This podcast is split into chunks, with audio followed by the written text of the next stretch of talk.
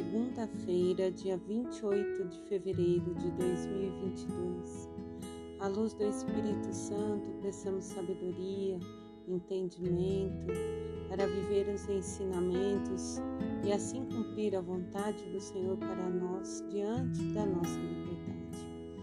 Amados, estamos na, no último dia do carnaval, antevéspera já da quaresma como é que está o nosso coração? Já estamos nos preparando para esse tempo de silêncio, de encontro com o Senhor? E hoje o Salmo 111, algumas versões 110, o Senhor recorda sempre da sua aliança. O Senhor não se esquece de nós, dos que o buscam em primeiro lugar.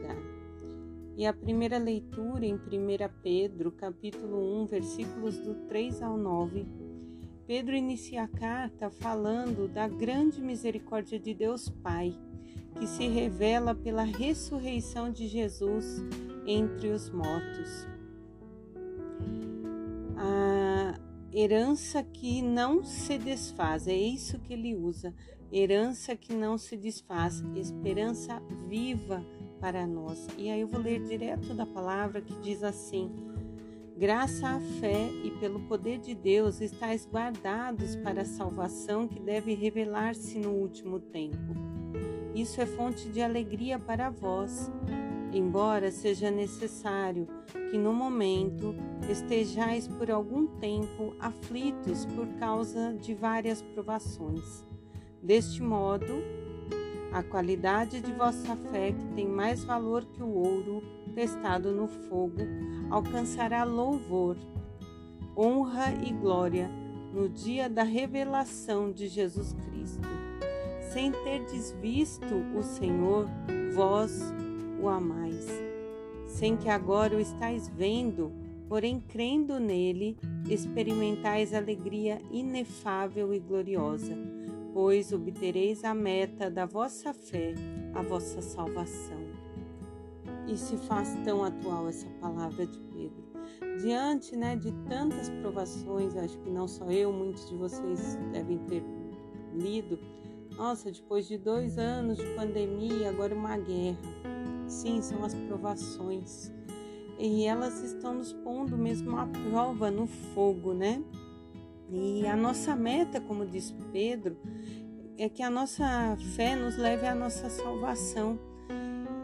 E se faz porque nós cremos, sem ter visto, nós cremos em Jesus Cristo e nós devemos viver nesse tempo, viver tudo que esse tempo oferece com o coração em Deus, levando a luz dele para o próximo, sem nos afastar, sem nos fechar, diante de todo o desafio que nós estamos tendo que enfrentar.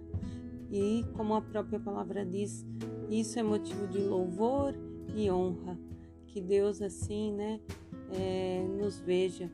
Porque daí no Evangelho de Marcos, capítulo 10, versículos do 17 ao 27, vai nos dizer uma palavra assim de correção de Jesus.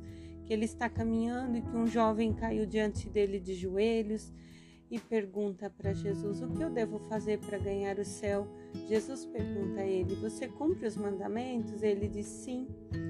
Então Jesus diz para ele: Vende tudo o que tem e me segue. Dá aos pobres. E esse jovem foi embora, cheio de tristeza, diz a palavra, porque ele possuía muitos bens. E aí Jesus olha para os discípulos que estão com ele e diz: Filhos, como é difícil entrar no reino de Deus. É mais fácil um camelo passar pelo buraco de uma agulha do que um rico entrar no reino do céu. Olhando bem para eles, Jesus disse: Para os homens isso é impossível, mas não para Deus. Para Deus tudo é possível. Amados, nós temos que voltar nessa leitura de Pedro e crer fielmente em Cristo e crer que nós não somos, né? Nós temos que trabalhar em nós não sermos apegados ao dinheiro. Hum, é, nós podemos sonhar, buscar, não é pecado é, correr atrás, evoluir no sentido financeiro. Só não podemos fazer do dinheiro o nosso mestre.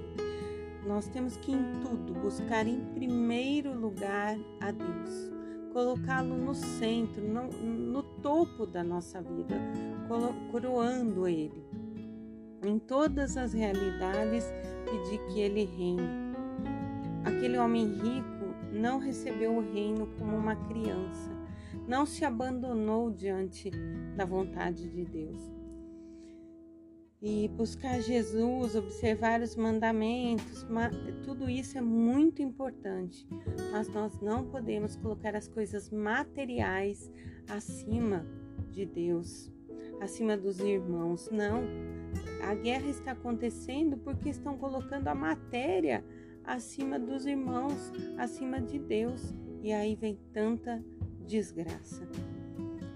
É, reino é a realidade onde se coloca Deus em primeiro lugar e em segundo o próximo. Quer dizer, em terceiro vem a matéria.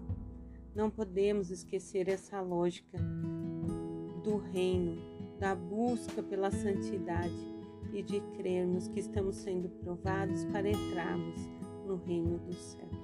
Que em tudo nós possamos professar a nossa fé em Cristo que morreu e já ressuscitou. Como diz a palavra, ele é a esperança viva entre nós. Em nome do Pai, Filho e Espírito Santo. Amém.